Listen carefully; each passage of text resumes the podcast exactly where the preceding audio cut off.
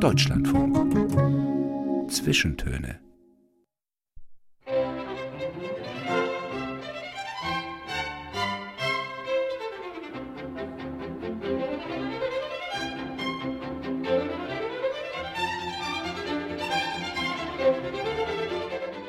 Am Mikrofon begrüßt Sie Joachim Schall.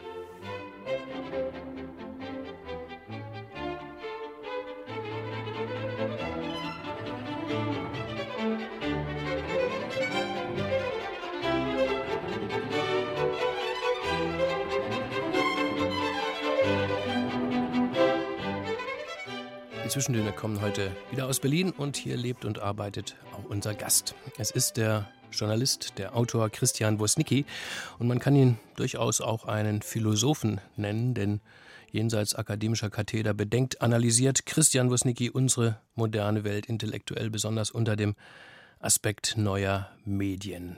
Bücher, die er geschrieben oder herausgegeben hat, heißen Abschalten oder vernetzt oder wer hat Angst vor Gemeinschaft, wobei hier insbesondere unsere globale Gemeinschaft gemeint ist und was diese im virtuellen Zeitalter bestimmt.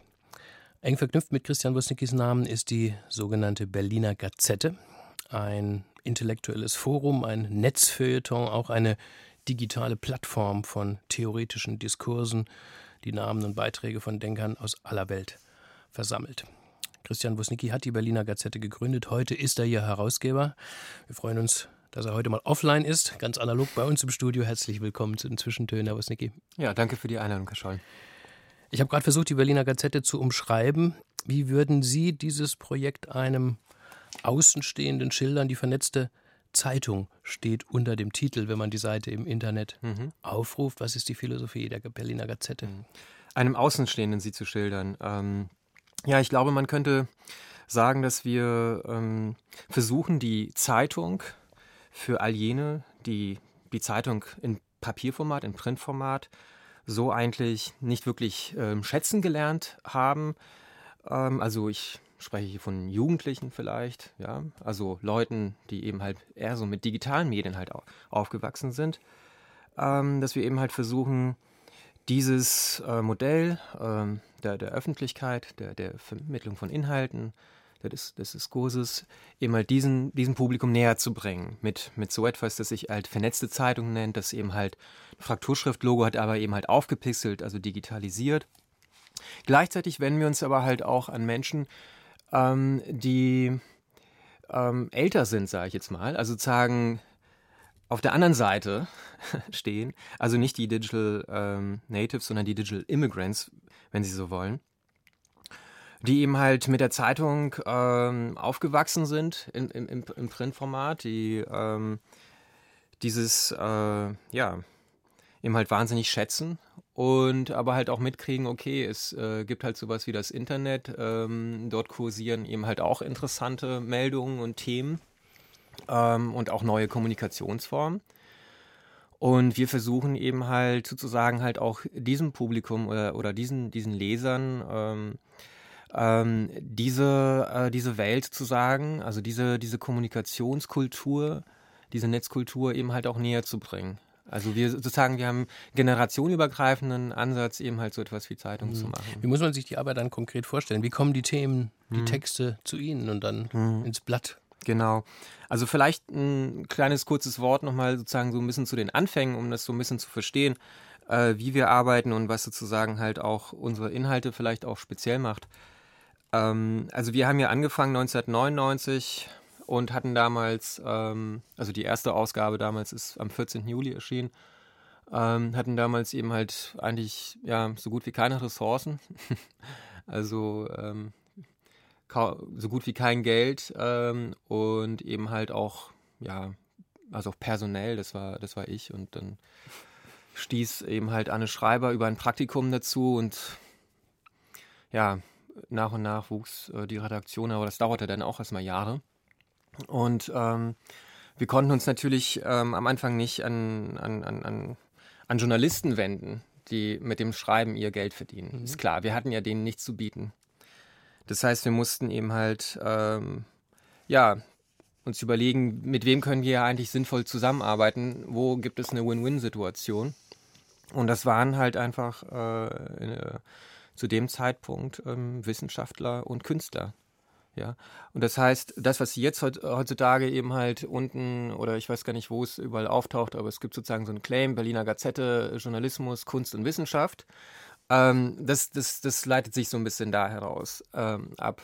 Das heißt, wir betreiben eben halt einen Journalismus, eben halt natürlich, der in dem Sinne äh, in, äh, nicht traditionell sein konnte von Anfang an, weil, er, weil es gar nicht ging in dem Sinne, ja. Also das heißt, äh, von Anfang an schon irgendwie eine neue Form des Journalismus war und sie war eben halt äh, eine ne Form des Journalismus, ähm, die eben halt ähm, über den Dialog mit, mit, mit Kunst und Wissenschaft sich sozusagen ähm, ja, ähm, auf eine neue ähm, Ebene begeben hat. Das heißt, wir haben eben halt äh, verschiedenste eben halt ähm, äh, Schwerpunkte immer wieder bearbeitet. Ähm, am Anfang noch nicht in Jahresthemen, aber dann, glaube ich, so ab dem zweiten, dritten Jahr äh, auch zu Jahresthemen.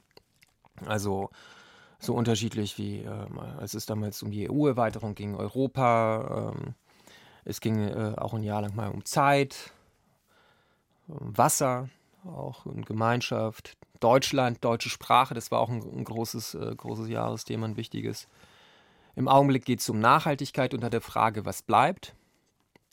Und, ähm, und so ziehen wir halt unterschiedlichste, eben halt laden wir unterschiedlichste ähm, Akteure eben halt aus Kunst und Wissenschaft ähm, dazu ein, eben halt ihre ähm, ihre Gedanken, ihre Projekte eben halt vorzustellen. Mhm. Man sieht auf der Website kaum Werbung. Wie finanziert sich denn die Berliner Gazette? Ja, genau. Werbung gab es nie, hatten uns irgendwie immer, fanden wir irgendwie immer nicht in Ordnung. Also äh, gleich mit Werbung zu kommen, ähm, also zu einem Zeitpunkt, wo wir halt auch noch gar nicht wussten, äh, ob, also wie sich das überhaupt, also wir haben damit nie experimentiert mhm. äh, und das hat uns auch einfach auch nie so interessiert. Ähm, weil wir einfach auch gemerkt haben, wir wollen ja, wir wollen ja mit den Inhalten an die Leute ran. Und es war auch schon damals eigentlich, also auch eben halt vor zwölf Jahren so, dass die Menschen im Internet eben halt doch sehr stark eben halt auch ähm, darauf geachtet haben, äh, was, was für Informationen sie sich eigentlich aussetzen. Mhm. Und es natürlich halt auch immer sehr viel ähm, ja, Werbung und Spam, sogenannter Spam, also damals eben halt auch schon Spam im, im Umlauf war. Das heißt, man wollte auf keinen Fall, ähm, man wollte eine ganz klare Grenze eben halt mhm. halt ziehen. Also zu der, wir machen hier Content, wir machen hier Inhalte und äh, das, das ist jetzt nicht irgendwie der lange Arm von irgendeiner äh, von irgendeiner Geschichte, ob das ein Konzern ist mhm. oder sonst irgendeine andere Geschichte, die, die sozusagen das Ganze finanziell, also diese Unabhängigkeit, die konnten wir uns eben halt lange Zeit einfach dadurch leisten, dass eben halt ähm, alle von uns, auch also mich inklusive, heutzutage sind wir ja, arbeiten wir in einem Team von zehn Leuten, ähm, äh, einfach nicht hauptberuflich, nie hauptberuflich Berliner Gazette gemacht haben, sondern immer nur nebenberuflich und und eben halt jeder so seine eigenen Projekte, äh, seinen Jobs hatte. Also unser Geschäftsführer hat noch seine eigene Firma. Magdalena Taube, die Chefredakteurin, promoviert gerade und hat ein Stipendium und so hat jeder sozusagen mhm. sein eigenes Ding noch nebenbei herlaufen. Ich bin im Augenblick der Einzige, der das hauptberuflich macht. Wir haben halt vor zwei, drei Jahren angefangen, nachdem wir zehn Jahresjubiläum feiern durften, uns gefragt, naja, wie soll es denn jetzt weitergehen? Wir wollen das Ganze jetzt nochmal auf eine neue Ebene nehmen und haben eben halt angefangen, wirklich ein bisschen äh, systematischer Fundraising zu betreiben. Ähm, und das ist halt so ein bisschen so ein Ansatz. Ich will nicht sagen, das ist sozusagen der goldene Ansatz, weil wir wollen eben halt auch noch viele verschiedene sozusagen Ansätze ausprobieren. Aber das ist auf jeden Fall etwas, wo wir sagen, wir treten eben halt an Stiftungen heran, an verschiedene eben halt Förderer, wie die Bundeszentrale für politische Bildung oder die, äh, der Berliner äh, Fonds äh, für kulturelle Bildung und so weiter. Ähm, schlagen halt Projekte vor. Und das ist eben halt auch das, was Berliner Gazette heutzutage, denke ich, auch, äh, denke ich mal, sehr stark unterscheidet eben halt von anderen Online-Angeboten, dass wir sehr viel offline machen. Das heißt, wenn Sie fragen, wie finanziert sich das Ganze eigentlich, nicht über Werbung, nicht über Online, mhm. sondern über Offline-Aktivitäten. Ja, also wir machen über Symposien, halt, Sie machen Tagungen, genau. Sie machen Vorträge. Genau, mhm. genau. Seminare, das ist auch ein mhm. ganz starkes sozusagen, also mhm. ganz, ganz wichtiges Gebiet, in dem wir aktiv sind. Also der ganze Bildungsbereich.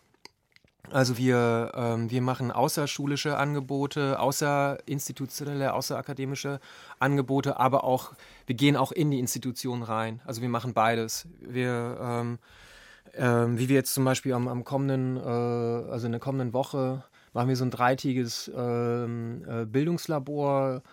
Ähm, das ist zum Beispiel ein außerschulisches und außerinstitutionelles Angebot. Äh, versammeln wir uns eben halt ähm, mit Leuten, die wir über einen Open Call eben halt adressiert haben ähm, im Kunstraum Kreuzberg-Bethanien. Aber dann gibt es einfach auch äh, Projekte, wo wir dann äh, einfach auch in Schulen gehen. Ja, also ähm, hier in Berlin ist das im Augenblick hauptsächlich der Fall. Und dann eben halt mit den Schülern dort äh, fachübergreifend eben halt zu Projekten, zu Themen arbeiten. Und, ähm, und eben halt aber auch an Universitäten. Also wir haben jetzt schon mehrere ähm, Seminare auch an Universitäten gegeben. Und ich glaube, hier kommen wir auch noch so ein bisschen sozusagen auch zu dem, wenn, wenn wir, also wenn, wenn es sozusagen so war, dass wir ähm, Kunst und Wissenschaft als, als die, die wichtigen sozusagen beiden Eckpfeiler ähm, äh, im Dialog ähm, hatten, dann ist es halt heutzutage immer stärker.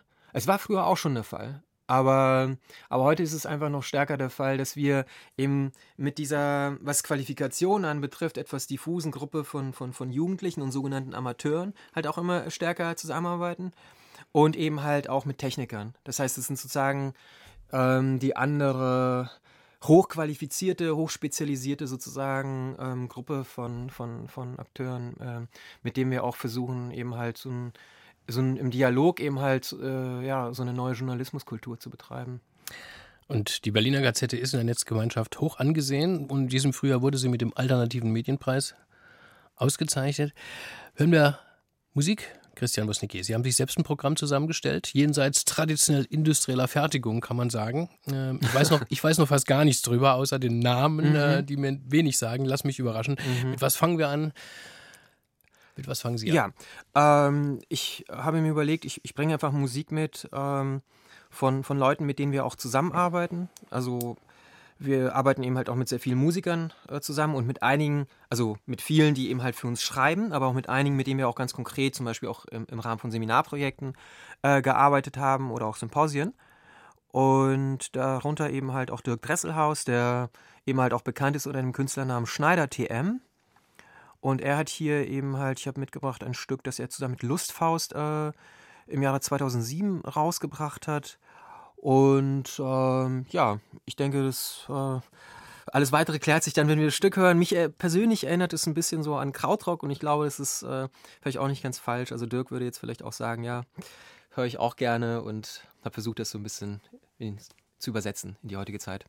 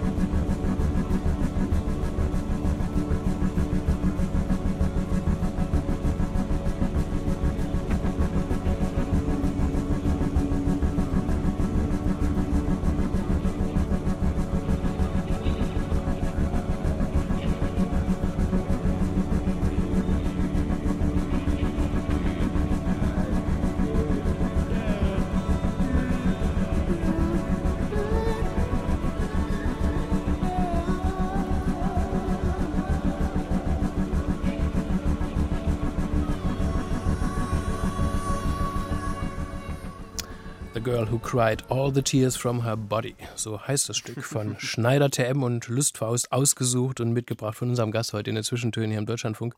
Und das ist der Journalist, Autor und Netzspezialist Christian Wosnicki. Ihr Name schreibt sich mit K und Y. Und Ihr Nachname, der legt die Spur eindeutig zu unserem Nachbarland. Sie sind in Polen geboren, Richtig. 1972. Mhm. Wie sind Sie aufgewachsen? Ja, ähm, ich bin ähm, in Niederschlesien aufgewachsen. Das ist, ähm, ja, die meisten Hörer werden das wahrscheinlich wissen, äh, eben halt ein Grenzgebiet. Polen, ähm, Tschechei ähm, und eben halt die östlicheren Ränder Deutschlands.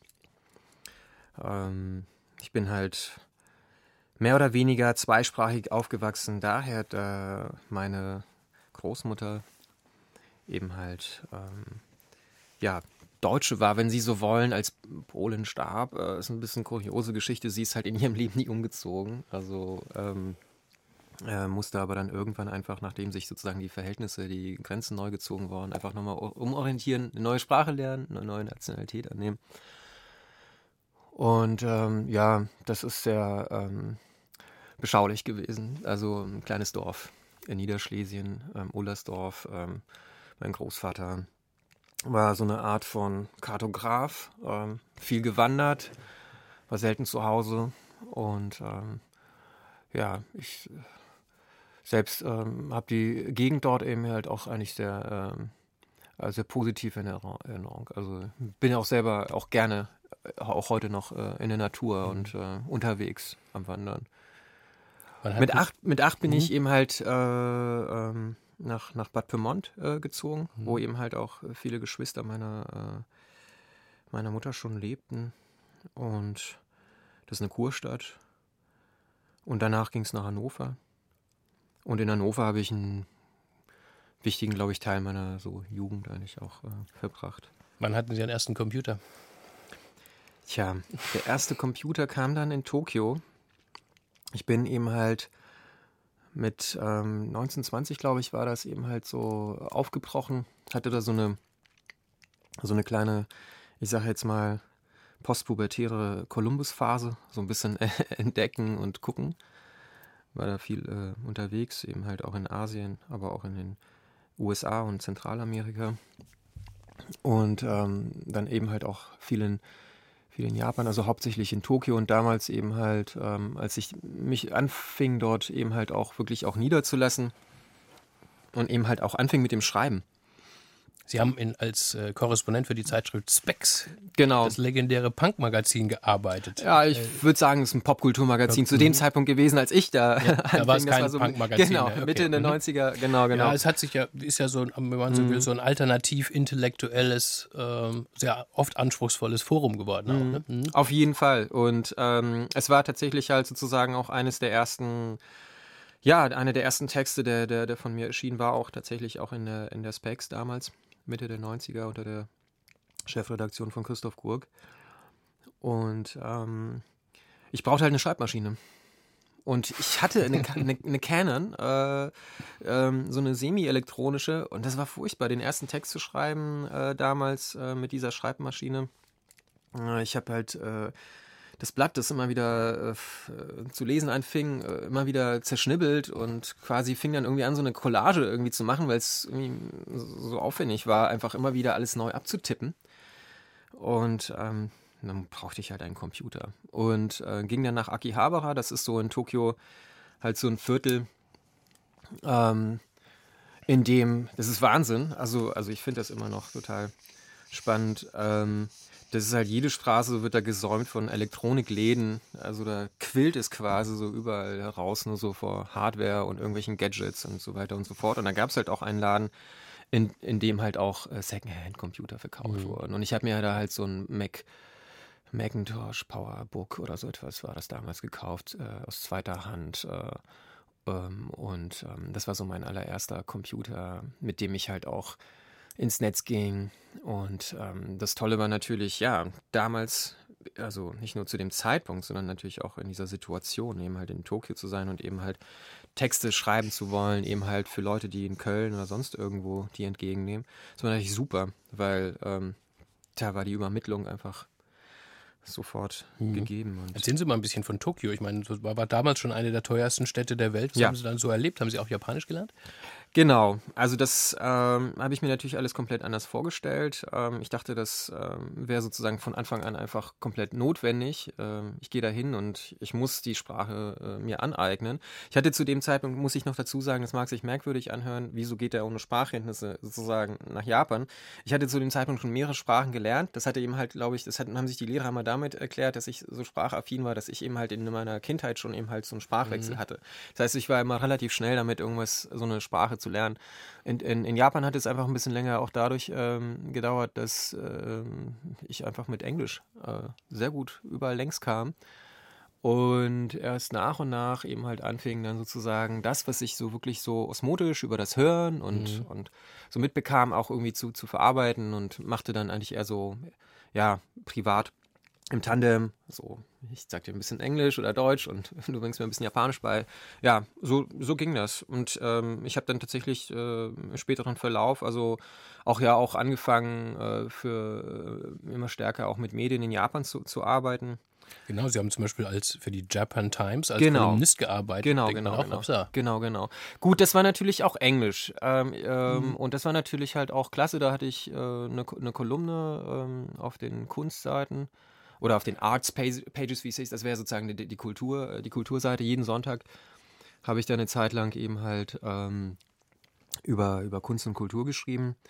Ähm, aber ich habe eben halt auch tatsächlich auch äh, für, für japanischsprachige Magazine geschrieben, also wirklich auch große, große Kulturmagazine. Bitte? Was denn eigentlich? Was ich, worüber ich geschrieben ja. habe? Ich, es, es, ging, es ging halt, also eigentlich die, diese, diese, diese, ganze, ähm, diese ganze Phase eben halt. Ähm, äh, so zwischen eben halt, ja, in den 90er Jahren ging, drehte sich viel, viel eben halt darum, halt auch ähm, Kulturaustausch eben mhm. halt auch zu betreiben. Das heißt, man, man saß natürlich in einer besonderen Position. Äh, ja, also man kannte eben halt äh, Leute in, in Europa, auch teilweise auch in den USA und, äh, und eben halt konnte eben halt vermitteln. Das heißt, ich habe schon auch viel über ähm, äh, über eben halt ähm, Kunst- und Kulturtrends, äh, eben halt aus Europa, Deutschland äh, äh, geschrieben, teilweise eben halt auch über Musik, über Künstler, über Filme und umgekehrt aber auch eben halt auch für, für, die, für die Medien hier in Europa ähm, über Kunst und Kultur ähm, aus Japan. Und das waren so eigentlich, das waren eigentlich so die Haupt, äh, Hauptthemen. Mhm. Welche Rolle spielten damals eigentlich so die neuen Medien, Mitte, so Ende der 90, Mitte, Ende der 90er Jahre ging mhm. das ja mhm. erst los. So die ganzen sozialen Netzwerke gab es im Grunde noch gar nicht. Sie haben es von vorhin schon kurz erwähnt, äh, dass auch die Gründung der Berliner Gazette mhm. durch ihren Japan-Aufenthalt ja. ja. auch wesentlich stimuliert wurde. Das heißt, man das, war damals digital mh. schon viel weiter im Fernosten? Naja, ich sag mal ja. so, ich glaube, dass sozusagen dieses ähm, ganze Phänomen, das wir erlebt haben, vielleicht auch in Deutschland, das Internet so etwas wie ähm, eingeführt wird, eben halt als, als Mainstream-Medium. Ähm, das war schon, das hat ja in den 90ern angefangen und, und wurde dann tatsächlich erst äh, in den Nullerjahren dann quasi tatsächlich violent. Mhm. Ähm, das war in Japan schon auch anders. Also da äh, waren viele, viele ähm, auch Konzerne, große Konzerne eben halt sehr stark äh, auch interessiert daran, diese ganze Entwicklung auch zu pushen, sodass es eben halt im, im Kunst- und Kulturbereich einfach auch ähm, zu sehr viel, ähm, ja, wie soll ich sagen, Kooperation einfach oder äh, kam. Das heißt, das wichtigste, äh, zum Beispiel Museum in diesem Bereich, wurde von, von, von der Pendant der Telekom in Japan dort gesponsert oder ins Leben gerufen. Und das war das war schon sehr, sehr angesehen, sehr wichtig. Die haben ein eigenes Magazin herausgebracht, äh, ein sehr gutes, ähm, haben Ausstellungen gehabt, äh, also ein volles Programm auf höchstem Niveau und ähm, was später dann im ZKM eben halt auch, äh, ähm, auch gemacht wurde. Aber das war eben halt nicht, wie hier in Deutschland vielleicht mit dem ZKM sowas, sowas total. ZKM, Sie meinen? Ja, das äh, Zentrum für, für Kunst und Medienkultur. Äh, in Karlsruhe, ne? Genau, in mhm. Karlsruhe, genau. Ähm, das war halt, äh, da gab es halt ganz viele verschiedene, auch andere äh, ähm, Initiativen äh, von, äh, wo Sony halt auch in die Kunst und Kultur ging, wo Canon auch in die, äh, sich da, verschiedenste andere auch Konzerne, die sich da, da äh, engagierten und, und wo es auch tatsächlich auch Mittel gab, in dem Sinne halt auch Kunst und Forschung äh, in dem Bereich zu betreiben. Und viele ähm, also wenn sozusagen die 80er Jahre die Zeit waren, in der eben halt die, die ganzen Poststrukturalisten eben halt in, in Tokio aufkratzten und eben halt sagten, oh Mann, das ist ja total spannend, ist ja unsere Theorie, wird hier Wirklichkeit, dann war das in den 90er Jahren eher, glaube ich, so die Leute, die in, in Europa, also wie Friedrich Kittler oder eben halt auch Gerd Lowing, ähm, äh, Netztechnologiethemen äh, bearbeiteten äh, und dann eben halt in Tokio ankamen und dachten, super, das ist ja total spannend hier, hier geht was. Und ähm, insofern bin ich da mehr oder weniger ja mittendrin sozusagen, äh, ich war da mittendrin und ja, man konnte sich das nicht wirklich aussuchen. Ich muss auch digital sagen. Digital sozialisiert worden, ja, so, so ja, ein bisschen, ne? Genau, Oder? aber ich, ich war schon immer auch, ich war schon immer auch sozusagen halt auch, ich sagen, ich hatte es ja auch immer mit den Filmemachern zu tun und mit den anderen sozusagen Bereichen. Also ich war nie 100% sozusagen so digital sozusagen. Mhm. Es war immer, immer sozusagen in so, in so, einer, in so einer Schnittstelle und immer auch mich auch ein bisschen so äh, gesehen als, als jemand, der versuchte eigentlich da ein bisschen auch zu vermitteln.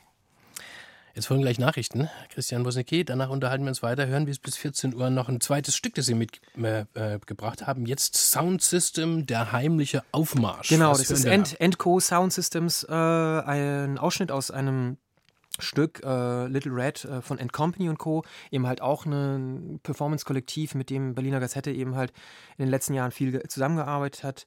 Dazu vielleicht noch später ähm, mehr, ja. Wir hören später noch genau, was davon. Genau.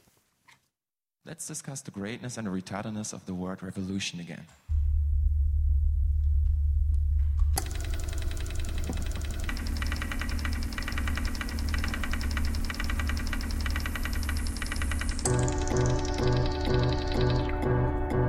Es geht durch die Welt ein Geflüster. It goes through the world, a whisper. Arbeiter, hörst du es nicht? Worker, don't you hear it? Das sind die Stimmen der Kriegsminister. It's the voices of the ministers of war. Arbeiter, hörst du sie nicht? Worker, don't you hear them? Es flüstern die Kohle- und Stahlproduzenten. It's whispering the coal and steel producers. Es flüstert die chemische Kriegsproduktion. It's whispering the chemical war production. Es flüstert von allen Kontinenten. It's whispering from all continents. Mobilmachung. Mobilization.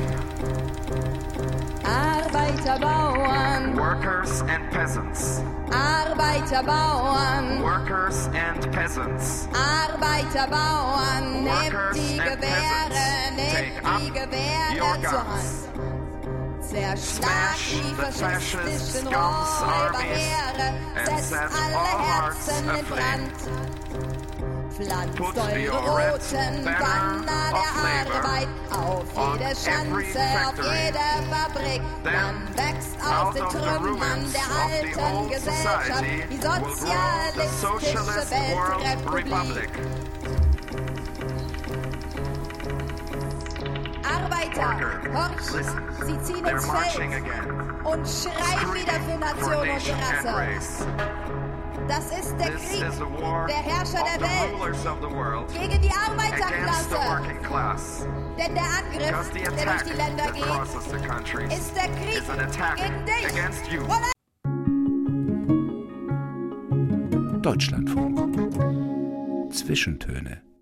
Mit Joachim Scholl am Mikrofon zu Gast ist der Journalist und Autor Christian Wusnicki und diese Musik hat er uns mitgebracht.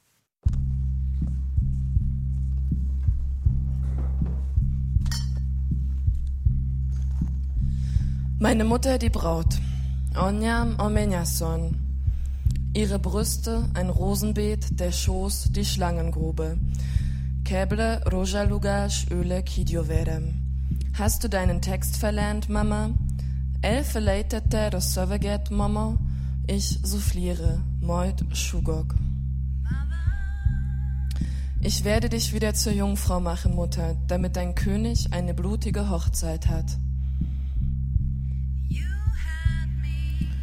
Vissza adom a szűzösségedet, anyám, hogy kirejatnak véres nász éjszakája legyen.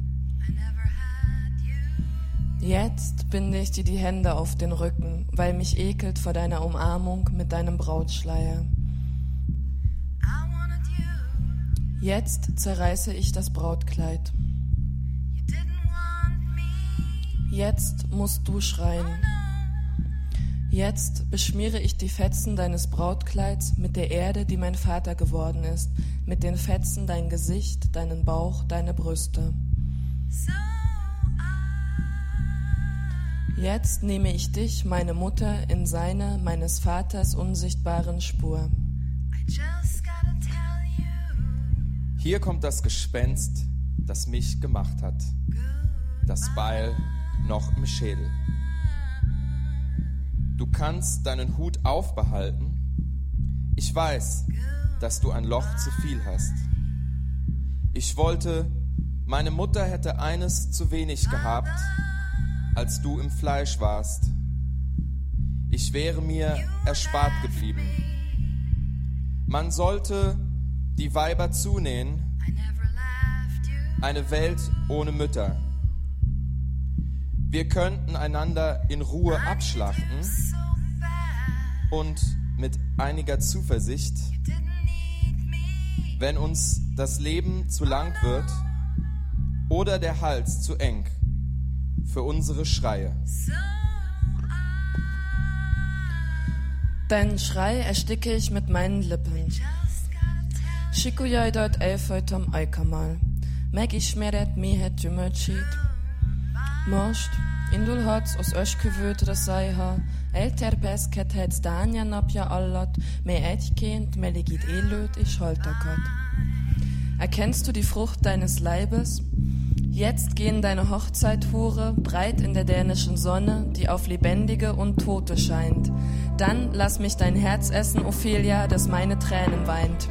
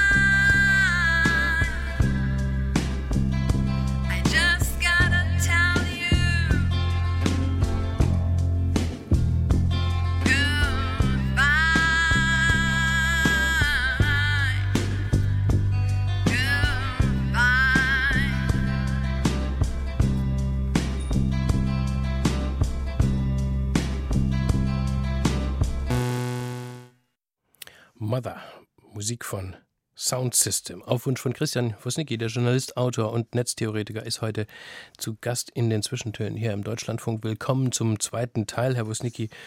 Diese apokalyptisch-theologische Lyrik müssen Sie uns im Nachhinein noch ein wenig erklären, glaube ich, oder? Ich weiß nicht. da könnten wir sicherlich die ganze Sendung mit verbringen.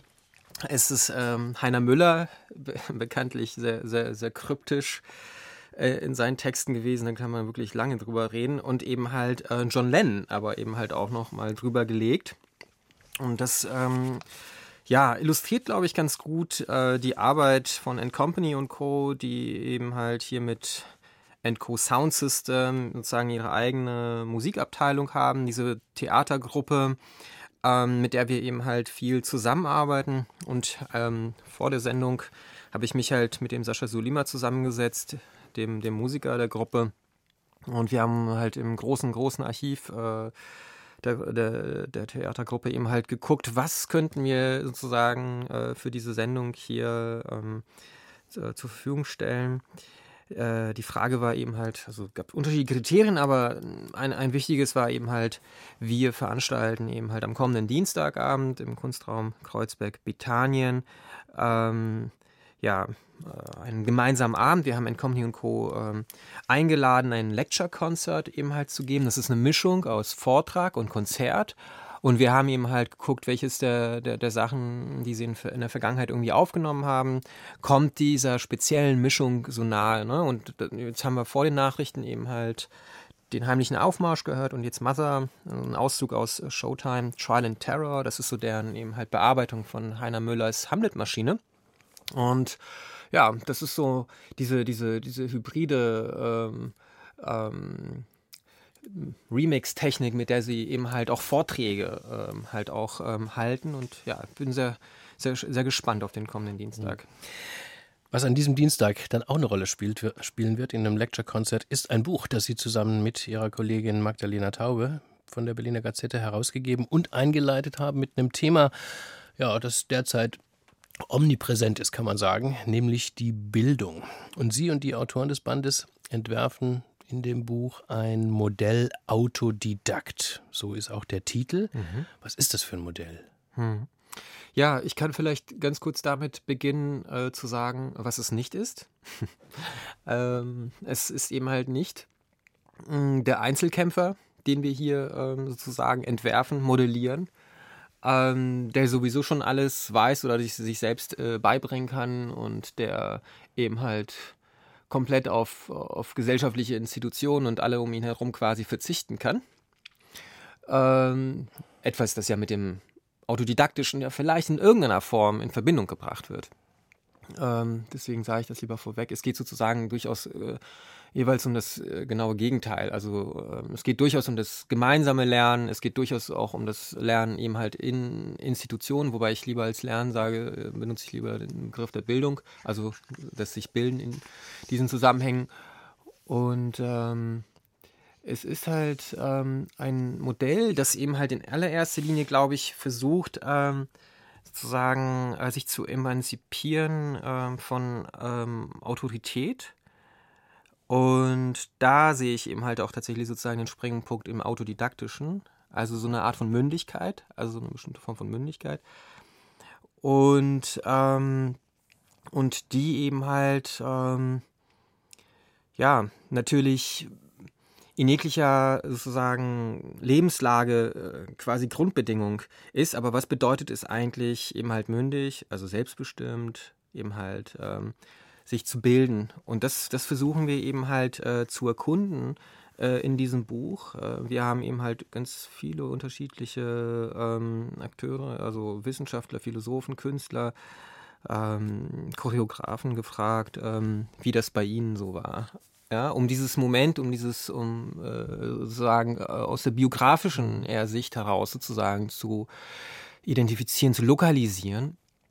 Und ähm, um auch auf diese Weise so ein, eigentlich auch so äh, dem Leser so einen Bezugspunkt eigentlich auch zu geben, statt sozusagen mit einem neuen, mit, mit dem nächsten sozusagen theoretischen sozusagen Grundlagenwerk zu kommen, haben wir versucht, uns eben sozusagen eher so über dieses äh, praktisch alltägliche, persönliche dem Thema anzunähern und so auch eben halt die Brücke zur Praxis also auch zu schlagen. Was in den meisten Aufsätzen, also gerade auch den, den biografischen, so deutlich wird, ist so dieses Moment, dass man jetzt jenseits institutioneller Bildung, also jenseits äh, der Schule, eigentlich immer schon ganz viel von selbst gelernt hat. Also ein Autor erinnert dann äh, dran, niemand hat uns beigebracht, wie wir in den 70er Jahren ein Moped reparieren, mhm. aber wir haben unsere Mopeds repariert, obwohl mhm. wir es nicht gelernt haben. Mhm. Und genauso könnte man es im übertragenen Sinn, glaube ich, äh, für die Computergeneration sprechen. Mhm. Niemand hat es ihnen eigentlich beigebracht, sondern mhm. man hat es sich selbst beigebracht, zusammen mit Freunden. Jemand hat es einem gezeigt, vielleicht hat man mal einen Kurs gemacht, aber es ist nicht so eine Art von institutioneller Bildung. Inwieweit ähm, jetzt in diesem aktuellen Diskurs, den wir mhm. haben, also in, in, der sozialpolitischen Diskussion bedeutet Bildung ja immer Ausbildung, ja, mhm. Qualifikation.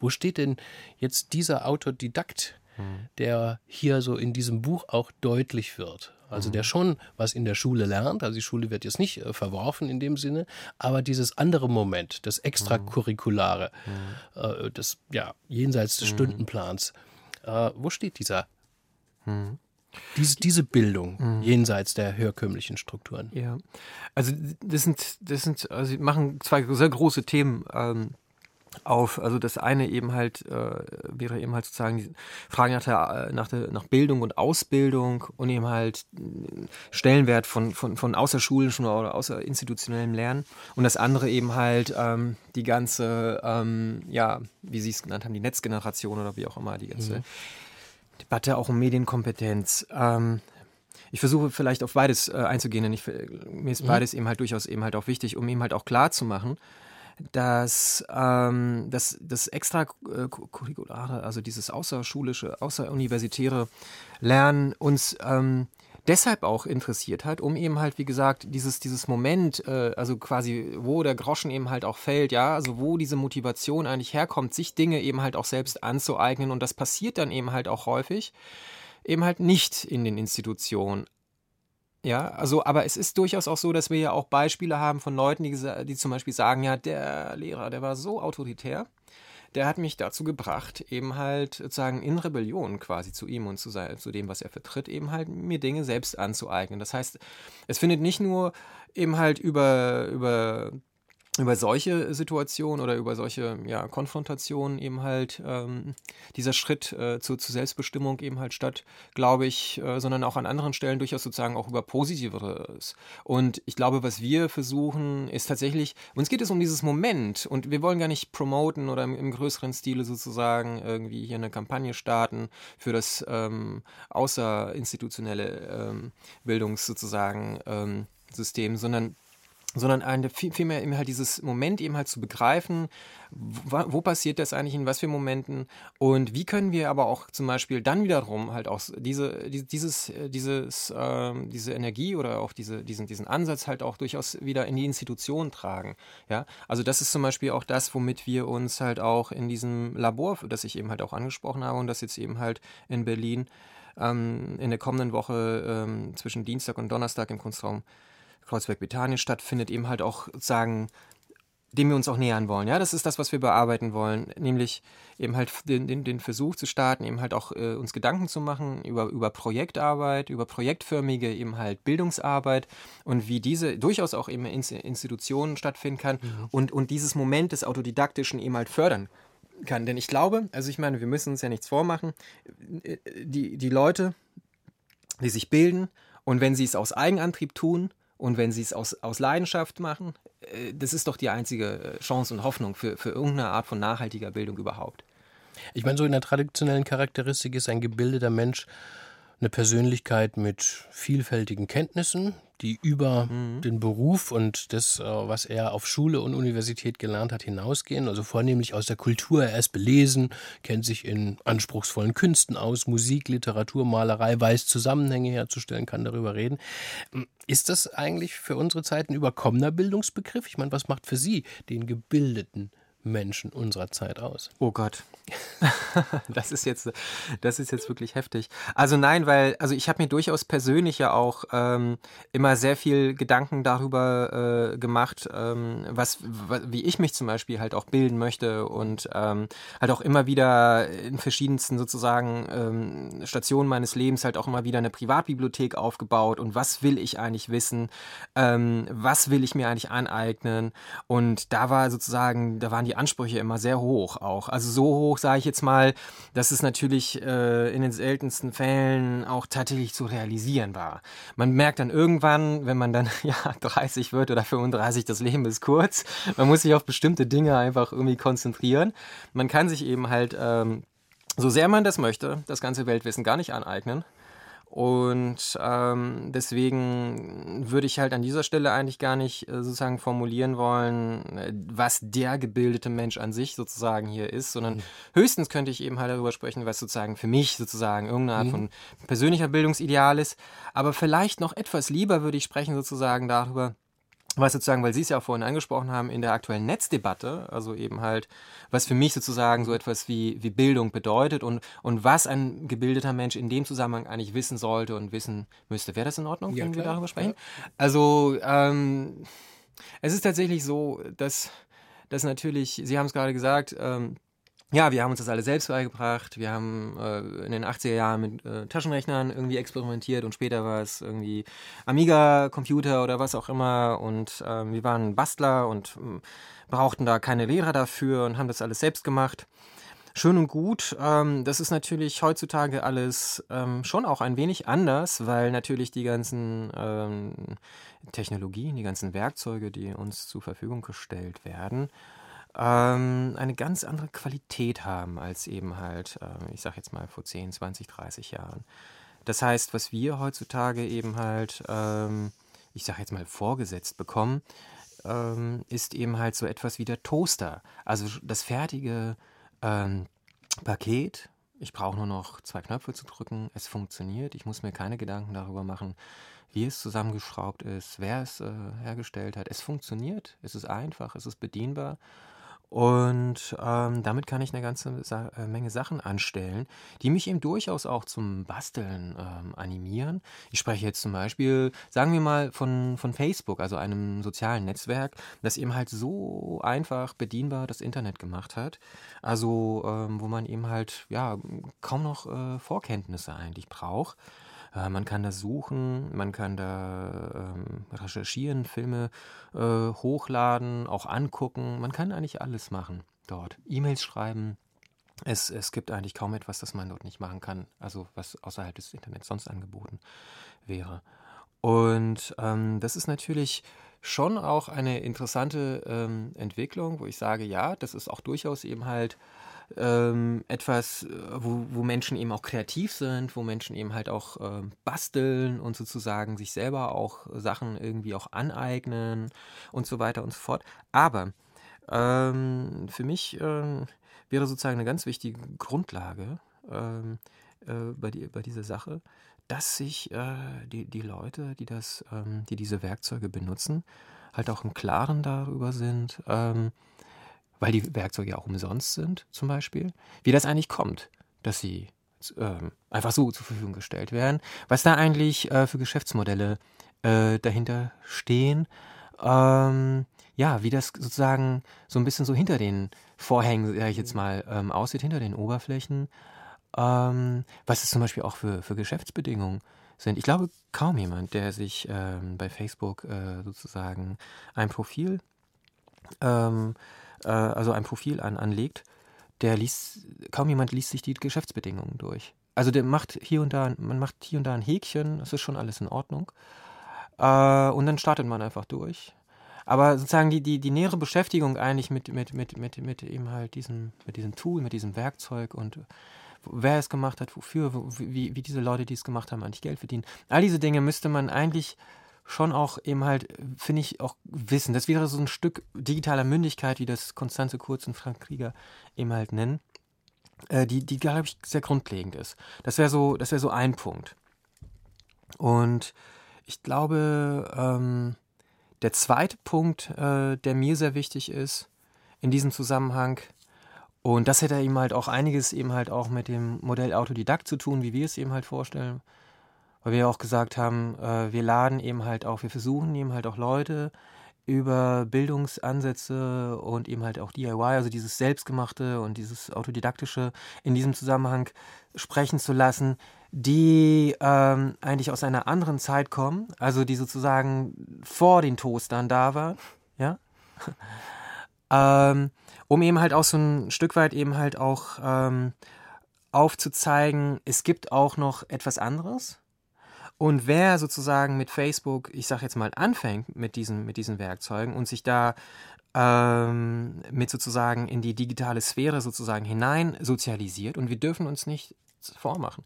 Es sind jetzt einfach mal so global betrachtet immer mehr Menschen, wir, wir zählen, glaube ich, gerade 700 Millionen äh, Mitglieder. Und das ist, das sind eben halt vor allem eben halt im zunehmenden Maße eben halt Leute, Menschen in der sogenannten zweiten und dritten Welt. Also größere, größten Zuwächse gab es eben halt jetzt in Brasilien und in, in, in Indien und so weiter. Ähm, das heißt, die, viele Menschen, die jetzt sozusagen da reinkommen, und das ist ja auch auf lange Sicht so, das sind eben halt Leute, die halt vorher entweder noch nicht im Internet waren oder so gut wie nicht und die steigen halt über Facebook ins Internet ein. Und das gilt ja auch für die nachwachsenden Generationen. Mhm. Die werden halt über sowas in das Internet reinkommen. Und die Frage ist halt, ähm, inwieweit sie dann noch überhaupt ein Interesse entfalten dafür, was das Internet eigentlich ist. Denn zu diesem Zeitpunkt sind es, ist sozusagen mhm. das in den meisten, in den Augen meisten, der meisten Menschen identisch, das Internet und Facebook. Dabei ist ja Facebook nur eine gated Community innerhalb des Internet.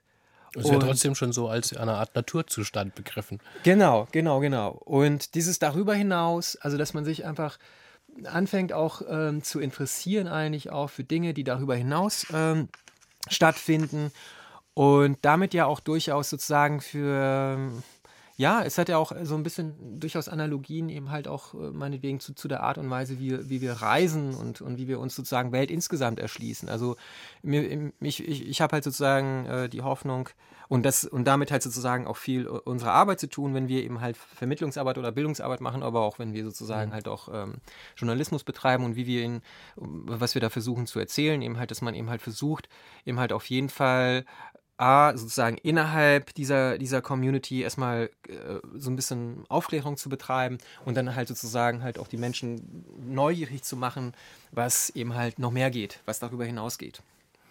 Hören wir der Musik Herr Woznicki, Sie haben sie selbst mitgebracht, alle Stücke. Ich lasse mich auch wieder jetzt überraschen von mhm. den Lebenskünstler und ihrem mhm. Stück Karneval. Was ist das? Ja, das Wer ist, ist etwas, das, ähm, das ähm, die Berliner Gazette aufgenommen hat, zusammen mit Dirk Dresselhaus, den wir ja auch schon äh, gehört haben am Anfang ähm, mit Sch Schülern aus Neukölln. Wir haben ein größeres äh, Projekt gehabt, äh, äh, das eben halt über fünf Monate, glaube ich, sich insgesamt erstreckte, an drei Bildungsinstitutionen in Berlin.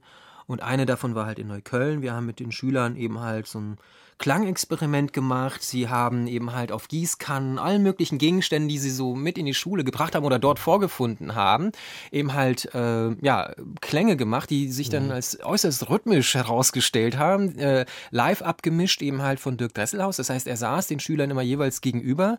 Die Schüler haben ähm, auf den Kopfhörern gehört, wie er mit ihren Klängen umgegangen ist. Und das heißt, sie konnten sozusagen immer auch mitgehen und sozusagen die Sache immer noch weiter treiben. Und daraus ist halt das entstanden, was immer Dirk so als, als Karneval bezeichnet hat. Das fand ich äh, auch ganz passend.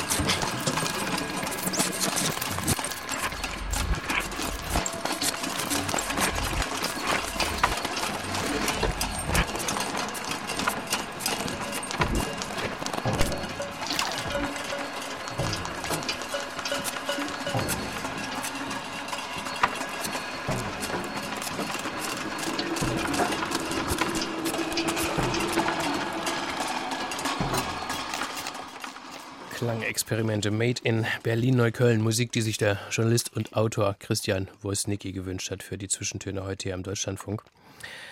Von der Bildung in unserer Zeit, Herr Wosnicki, lässt sich ein schöner Bogen schlagen zu einem weiteren menschlichen Komplex, dem Sie ein Buch gewidmet haben. Es heißt, wer hat Angst vor Gemeinschaft? So dieses alte, schöne deutsche Wort, das man heutzutage weitaus häufiger im anglifizierten Netzdeutsch hört, wenn von Communities die Rede ist. Welche Gemeinschaft haben Sie im Sinn gehabt? Mhm. Es ging, also bei der Frage zumindest, das ist sehr komplex, muss ich vorweg sagen. Es ist ja immerhin auch die Auseinandersetzung mit, mit äh, einem wichtigen Teil des Werks von Jean-Luc Nancy, dem Philosophen aus Frankreich, der eben halt die, ähm, diese Debatte um den Begriff der Gemeinschaft in den 80er Jahren ähm, ja, in neuer Weise belebt hat, mit eben halt auch Antworten anderer äh, eben Philosophen, die dann ähm, auf dem Fuße folgten, Maurice Blanchot, äh, Giorgio Agamben und später eben halt auch ähm, Jacques Derrida, der sich lange sträubte, dazu etwas sagen zu, zu sagen und Roberto Esposito, also verschiedenste wirklich Einlassungen, die dann daraufhin folgten. Das heißt, wir haben es hier mit einem sehr komplexen Thema zu tun und eben halt da mit dem Versuch, ähm, eben so etwas wie Gemeinschaft, das äh, Zusammenleben, das Zusammensein oder wie Nancy es immer wieder auch nennt, das Gemeinsamsein, ähm, einfach neu zu bestimmen in, in, in der gegenwärtigen ähm, Epoche.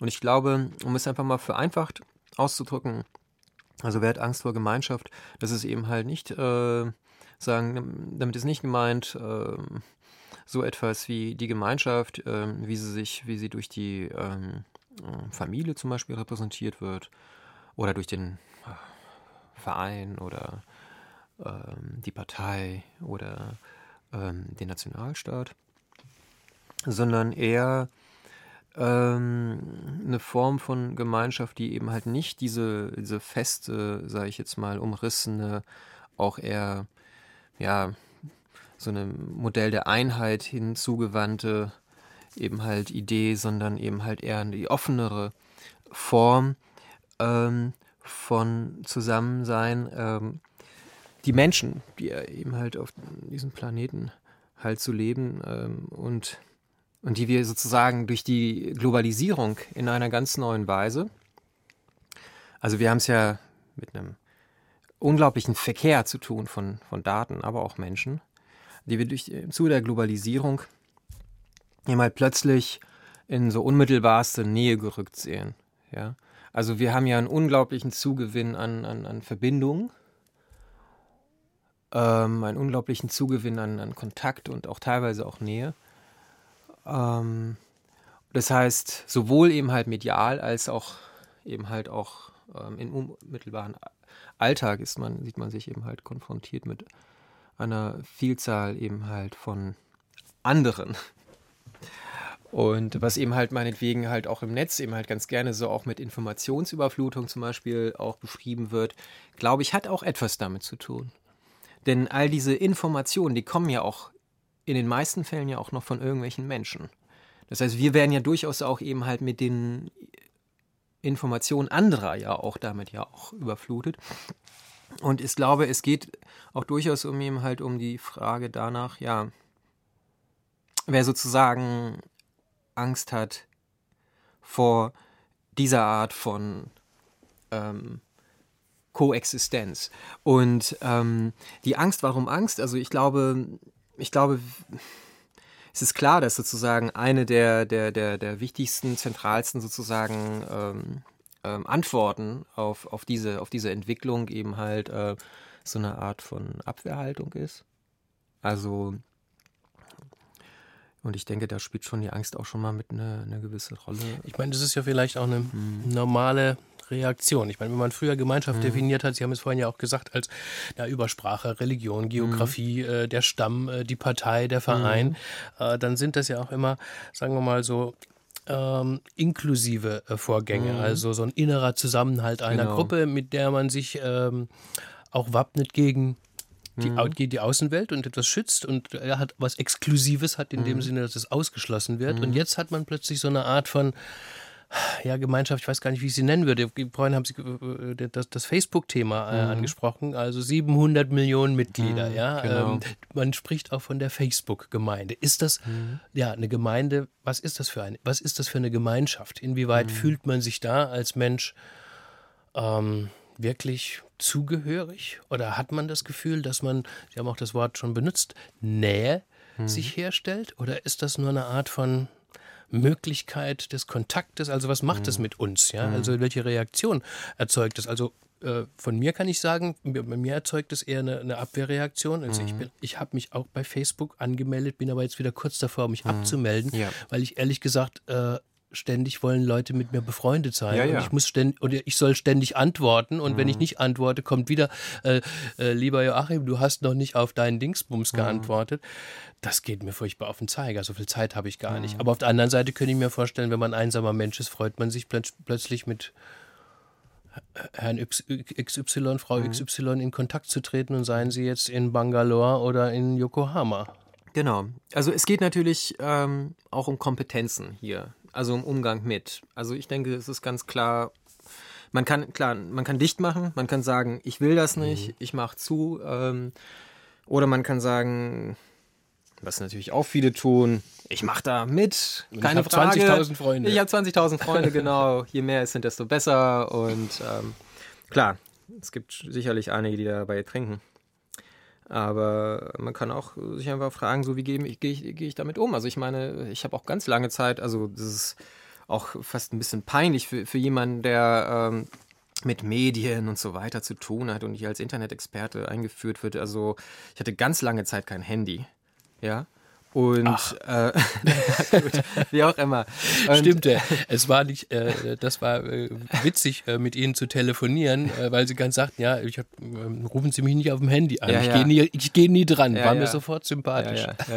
Nee, aber das es ist so, ich muss sagen, da bin ich auch ein bisschen faul einfach sozusagen gewesen, aber mein Plädoyer sozusagen in diesem Zusammenhang, es wäre dasselbe sozusagen, weil es ist ja doch so, beim Handy kann man ja auch bestimmen, ob es klingelt, ob man rangeht oder nicht. Äh, man hat so viele Optionen eben halt sozusagen, das zu regulieren. Und es ist sozusagen einfach ein Regulationsaufwand, den man da einfach betreiben ähm, kann. Ich sage nicht muss, weil man muss ja gar nichts, äh, man muss da gar nicht mitmachen.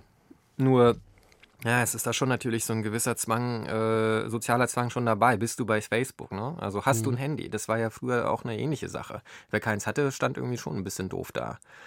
Und ähm, ich denke, es geht, es geht hierbei aber eben halt, ähm, also darum, also mir geht es halt einfach auch um, um, um eine Form von, von, von Lebensgefühl vielleicht, also jetzt philosophisch gesprochen vielleicht irgendeine Form von Erkenntnis halt einfach auch, dass ich sage, ähm, so etwas wie Koexistenz, äh, die schon natürlich auch immer eine planetarische Dimension hatte. Also weil ich existiere nicht allein, ich koexistiere und, und das bedeutet eben halt, es, ne, es gibt eben halt diesen Planeten und das, da gehören all die anderen Menschen eben halt auch dazu. Ähm, dass das, was sozusagen in der Theorie teilweise auch eben halt bei Heidegger eben halt auch schon so ein bisschen mit vorgedacht wurde und der Moment, in dem das Nancy eben halt wieder aufgreift, glaube ich, ein Moment ist, in dem das so ein bisschen ähm, von der Theorie eben halt in so eine neue Praxiserfahrung eigentlich halt auch übergeht mit der Globalisierung. Also dass man eben halt ähm, dieses, dieses äh, Lebensgefühl eben halt ähm, zu, zu koexistieren, eben halt in einer wirklich, in einer sehr, sehr, sehr breiten, offenen, eben halt ähm, sozialen, eben halt äh, Struktur von, von, von Menschen, dass das eben halt eine Alltagserfahrung halt auch ist und die ich auch eben halt in einem Netzwerk wie Facebook durchaus erleben kann. Und, ähm, und ich muss sagen, klar, das ist natürlich eine relativ abgehobene sozusagen Betrachtungsweise dieses, dieses, dieses Netzwerks oder dieses, die Art und Weise, wie man es so erlebt. Aber ich glaube, dass sozusagen auch, ähm, dass es auch durchaus etwas ist, was, was man da sozusagen auch, ähm, ja, ganz konkret auch er erfahren kann. Natürlich ist das auch gleichzeitig, wie ich schon vorher gesprochen habe, äh, eben halt auch eine gated Community. Das heißt, eigentlich, ähm, ja, es ist eine paradoxe Sache. Kommen wir nochmal auf Jean-Luc Nancy äh, kurz, kurz zu sprechen. Äh, Der Name ist jetzt gefallen, er ist vielleicht nicht so vielen Menschen geläufig. Französischer Philosoph, Jahrgang 1940. Er hat vor 30 Jahren ähm, von der undarstellbaren Gemeinschaft gesprochen und 2007 hat er dann eine herausgeforderte Gemeinschaft ähm, ja, diagnostiziert, also auch schon im Hinblick auf die neuen, neuen Verhältnisse und auf die neuen Medien. Was war das für ein Gespräch zwischen Ihnen beiden, ähm, Herr Wusnicki? Er Jahrgang 1940, Sie 30 Jahre jünger. Ja, ich muss sagen, das war sehr ambivalent. Äh, Jean-Luc Nancy ist ähm, ein sehr, sehr offener eben halt äh, Mensch, ein sehr offener Denker. Äh, ist natürlich sehr, sehr, sehr dankbar in, in, in, so einem Zusammenhang. Das, äh, dass es nicht so diese großen ne, äh, Probleme der Überwindung und so weiter äh, gibt. Man kann da relativ, konnte da relativ direkt ähm, einsteigen. Ähm, allerdings gab es halt auch durchaus eben halt auch Schwierigkeiten, muss ich, muss ich auch sagen. Also äh, eben halt auch in der Kommunikation. Das hat natürlich auch sehr viel damit zu tun. Also nicht nur, dass wir aus einer unterschiedlichen Generation kommen, sondern natürlich auch ganz unterschiedlichen sozusagen Diskurs, sag ich mal, Kontexten oder Traditionen oder wie auch immer. Also das heißt noch lange nicht, wenn ich das eine Wort sage, dass er dasselbe darunter versteht und so weiter und so fort. Und ähm, ja, wir haben mit Jean-Luc Nancy, muss ich sagen, äh, eben halt auch, äh, auch zusammengearbeitet und es ist eben halt auch eine wichtige Form eben halt auch der Zusammenarbeit einfach für uns gewesen, weil wir auch, äh, wie gesagt, auch versuchen, nicht nur ältere Semester mit in unsere Arbeit eben halt mit einzubeziehen, sondern eben halt auch sozusagen die schwierigeren Themen, die schwierigeren Brocken der, der, der, der, Geistes, der geistigen Produktion hier auch eben halt ähm, einem breiteren Publikum eben halt auch zugänglich zu machen. Also wir haben ihn auch eingeladen zu einem Symposium in Berlin und ähm, hat auch für uns geschrieben und äh, es ist eben halt natürlich, glaube ich, für jemanden wie ihn, der, der über äh, Gemeinschaft im, im weitesten Sinne eben halt auch schreibt und über Koexistenz, ist das Netz äh, eben, glaube ich, halt auch wirklich ein, ein wichtiges eben halt auch äh, Forum, wichtiges Medium eben halt, um, um dort eben halt auch wahrgenommen zu werden. Nochmal Musik, Christian Wusnicki, aus Ihrer privaten Zusammenstellung. Jetzt hören wir Bones in the Sand, stimmt, von Angel. Wer oder was ist das? Genau, Angel ist ähm, sozusagen äh, Projektname eines Vorhabens von Dirk Dresselhaus, den wir ja gerade eben halt auch schon hören, ähm, der zusammen mit Ilpo Vesanen von Pansonic, äh, ja, wie ich finde, ein sehr schönes äh, Stück aufgenommen hat, ähm, es mich ein wenig an den Soundtrack von Deadman in, also von Jim Jarmusch, also von Neil Young aufgenommen erinnert.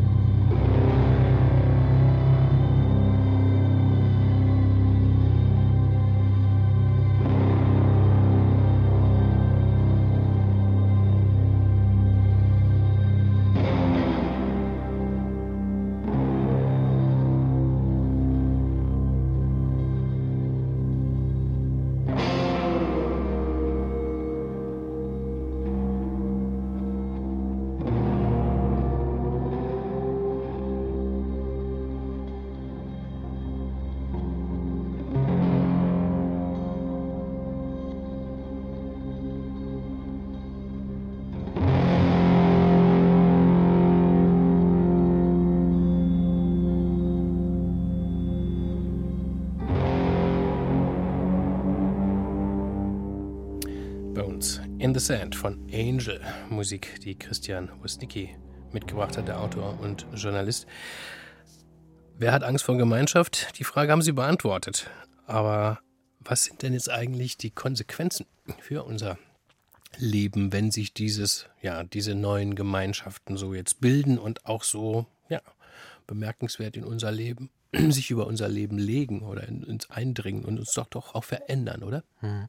Ich denke, es, ja, also sicherlich, ähm, ist eine interessante Frage, weil es geht natürlich genau darum, wie, was, was damit anzufangen ist und ob das nicht vielleicht ähm, tatsächlich auch ganz neue Potenziale einfach auch in sich birgt.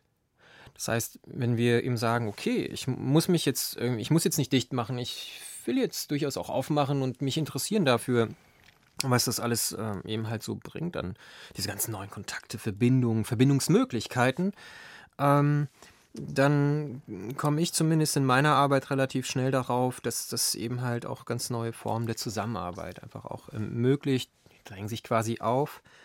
Und ähm, ich weiß nicht, ob es daran liegt, dass wir sozusagen von Anfang an mit der Berliner Gazette ähm, schon immer sehr offen waren für eben halt Zusammenarbeit äh, mit Akteuren unterschiedlichster Form, die nicht mhm. Journalisten waren. Ich weiß nicht, woran es liegt, aber wir haben eben halt hier eben halt doch sehr, sehr, ein sehr breites Spektrum eben halt ähm, eben halt zu verzeichnen. Das, das lässt sich ja auch mhm. vielleicht festmachen an drei Begriffen, die ich mhm. mir aus einem ihrer Bücher notiert habe. Da haben sie mhm. über die, ja, die neuen Schreibweisen gesprochen. Mhm. Also früher war, wenn man so will, der Philosoph, der Theoretiker saß zu Hause in seiner Bibliothek und hat mhm. nachgedacht und ein Buch geschrieben oder einen Aufsatz. Mhm. Heute, ähm, so bezeichnen Sie es, ist das die neue Art von Arbeit wird, äh, dadurch charakterisiert, dass sie, ich nenne mal die englischen Worte, mhm. Social, Mobile und Hybrid mhm. ist. Also sozial, mobil und mhm. hybrid. Genau. Und das dann nenne ich, nennen wir, also es ist ja zusammen mit Magdalena Taube geschrieben, das Vorwort, äh,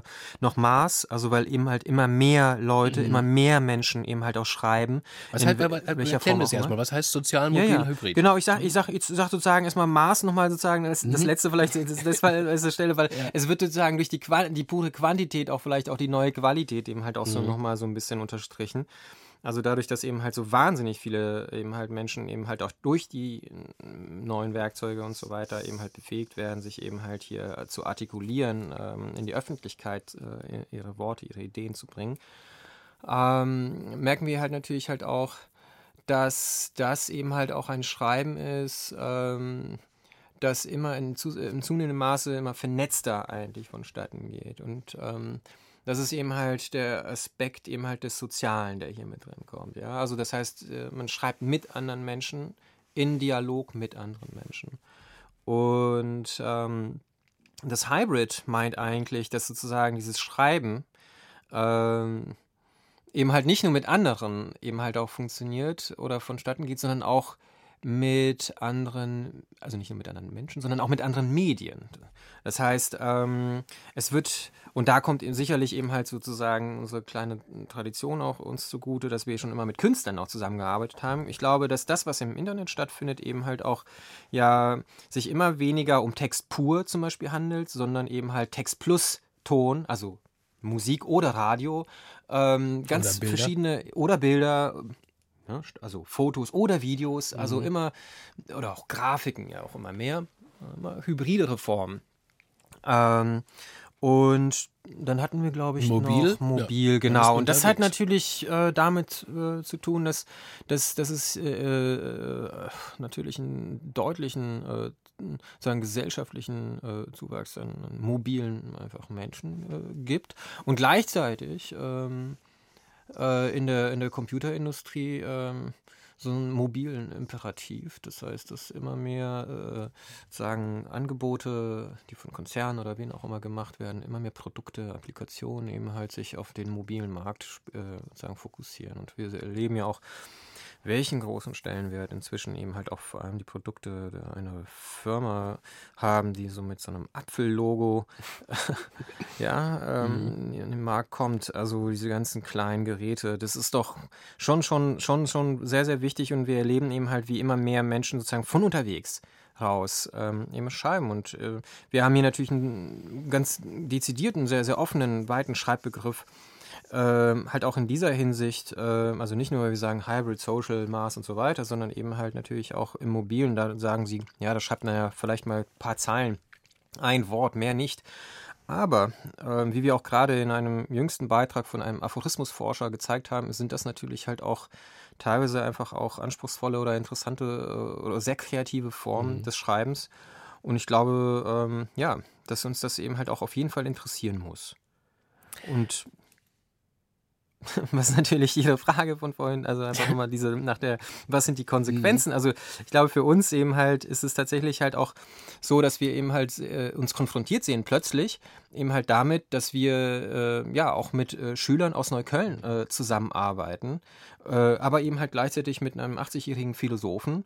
Und äh, ich denke, dass das eben sozusagen aus dieser, ähm, dieser hehren Theorie sozusagen der, einer neuen Form der Gemeinschaftserfahrung eben halt hier auch äh, wirklich so auch im Arbeitsalltag hier ganz, äh, ganz konkrete sozusagen äh, auch Spuren äh, hinterlassen werden. Und wir sozusagen gezwungen sind, eben halt auch als, als Journalisten, als Autoren, eben halt auch, ja, uns auf neue Weise zu öffnen und, und eben halt auch ganz neue Brücken auch äh, zu bauen.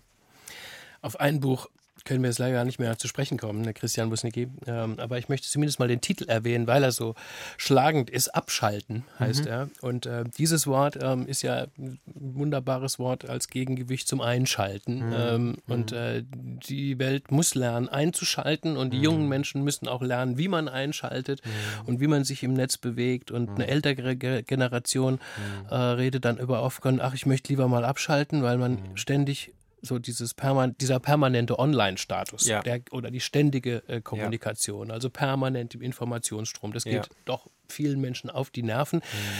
Die sich das allerdings dann wieder vorwerfen lassen müssen, ähm, so im Sinne von, sie seien von gestern und einfach nicht kompatibel mit der neuen Zeit. Ähm, es ist, glaube ich, schwer, schwer, sich hier, äh, ja, oder man muss, glaube ich, persönlich hier eine Entscheidung auch treffen, wie man damit umgeht. Und deswegen frage ich Sie mal ganz persönlich, wann schaltet denn Christian Wosnicki mal ab? Oder wie? Oder ist es gar nicht mehr die Frage? Schwierige, schwierige äh, Frage, gerade auch zum Schluss, wo wir gleich abgeschaltet werden. Ähm, da habe ich so ganz viele Gedanken halt auch dazu, aber äh, wo wir wahrscheinlich nicht mehr so viel Zeit haben. das sagen oder? Sie rein. Na, erzählen Sie. Wir haben noch ein paar Ähm, Minuten. Naja, also ich denke, also ich schalte auch schon ganz gerne ab, aber wir müssen sozusagen auch da nichts vormachen. Äh, Was bedeutet das eigentlich, auch wenn wir die Geräte nicht dabei haben und so weiter und so fort? Ähm, ähm, dieses Abschalten. Ähm, man bleibt ja doch immer irgendwie in Kommunikation. Das heißt, man ist ja doch immer irgendwie in Koexistenz. Und ob sie nun medial oder nicht medial ist, es gibt unterschiedliche Dichtegrade, unterschiedliche Intensitäten und es ist sozusagen, liegt ja immer wieder einfach nur an uns, das entsprechend zu steuern und sozusagen, ähm, deswegen auch so wichtig, digitale Mündigkeit und jegliche Form ähm, des Autodidaktischen, um einfach sozusagen einfach Herr der eigenen Situation zu sein, klar. Ähm, nur zu diesem, was Sie gesagt haben, ja, so mit Abschalten, Einschalten, ähm, diese ganze Dialektik, das ist, was mir eben halt auch auf der Fahrt hierher ähm, in den Sender eben halt auch aufgefallen ist, war mal wieder so ein Poster, so eine Reklame von so einem ähm, Rumhersteller, ähm, der eben halt so eine ganz wirklich bizarre Kampagne gerade eben halt äh, fährt, mit eben halt Slogans wie ähm, Ausgehen ist das neue Einloggen. Ja? Tatsächlich? Ja. Und, ähm, und daran sieht man, glaube ich, auch doch auch sehr stark, dass eben halt ähm, die Offline-Welt, die sogenannte, also wenn man sie so nennen kann, also im Gegensatz zur Online-Welt, gerade dabei ist, sich neu zu finden. Das heißt, wir sind gerade dabei zu definieren, was ist eigentlich offline und wir merken halt dabei halt auch, wie stark eigentlich auch die Dominanz äh, der Online-Welt ist, wenn wir auch daran eben halt erkennen, dass sozusagen diese ganzen sozusagen Rituale oder halt auch Sprachformen der Online-Welt sich sozusagen über ne, die Offline-Welt stülpen. Das heißt, wir, ähm, ich glaube, das ist wirklich eine Sache, die mich sehr beschäftigt, also und, und, und die uns alle auch beschäftigen sollte, ist halt der Umbau der, der, der Offline-Welt.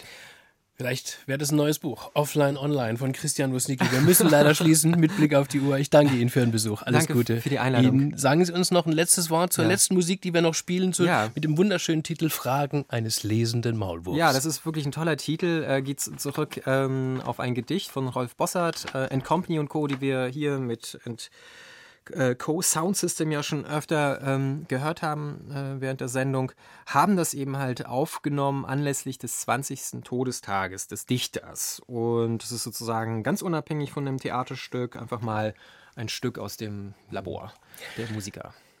Dankeschön. Das waren die Zwischentöne für heute. Am Mikrofon war Joachim Scholl. In der nächsten Woche wird mein Kollege Michael Langer wieder durch die Sendung führen und er hat dann den ähm, Mediziner Werner Dobosch zu Gast. Jetzt wünsche ich uns noch einen schönen Sonntag, eine gute, produktive Woche. Bis demnächst.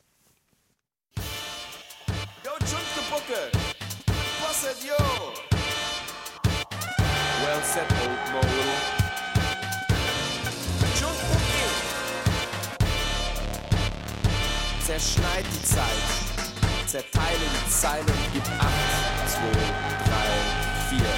Tat sich was, reimt sich davon.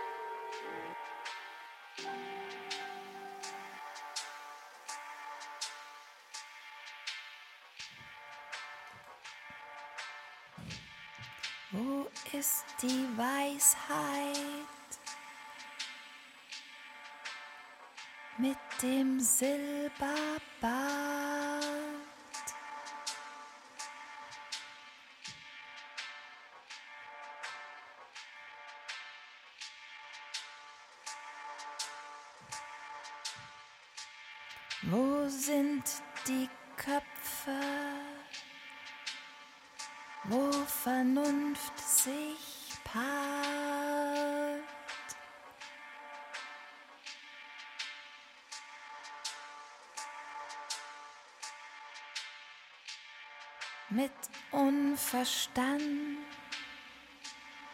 mit toter Ironie.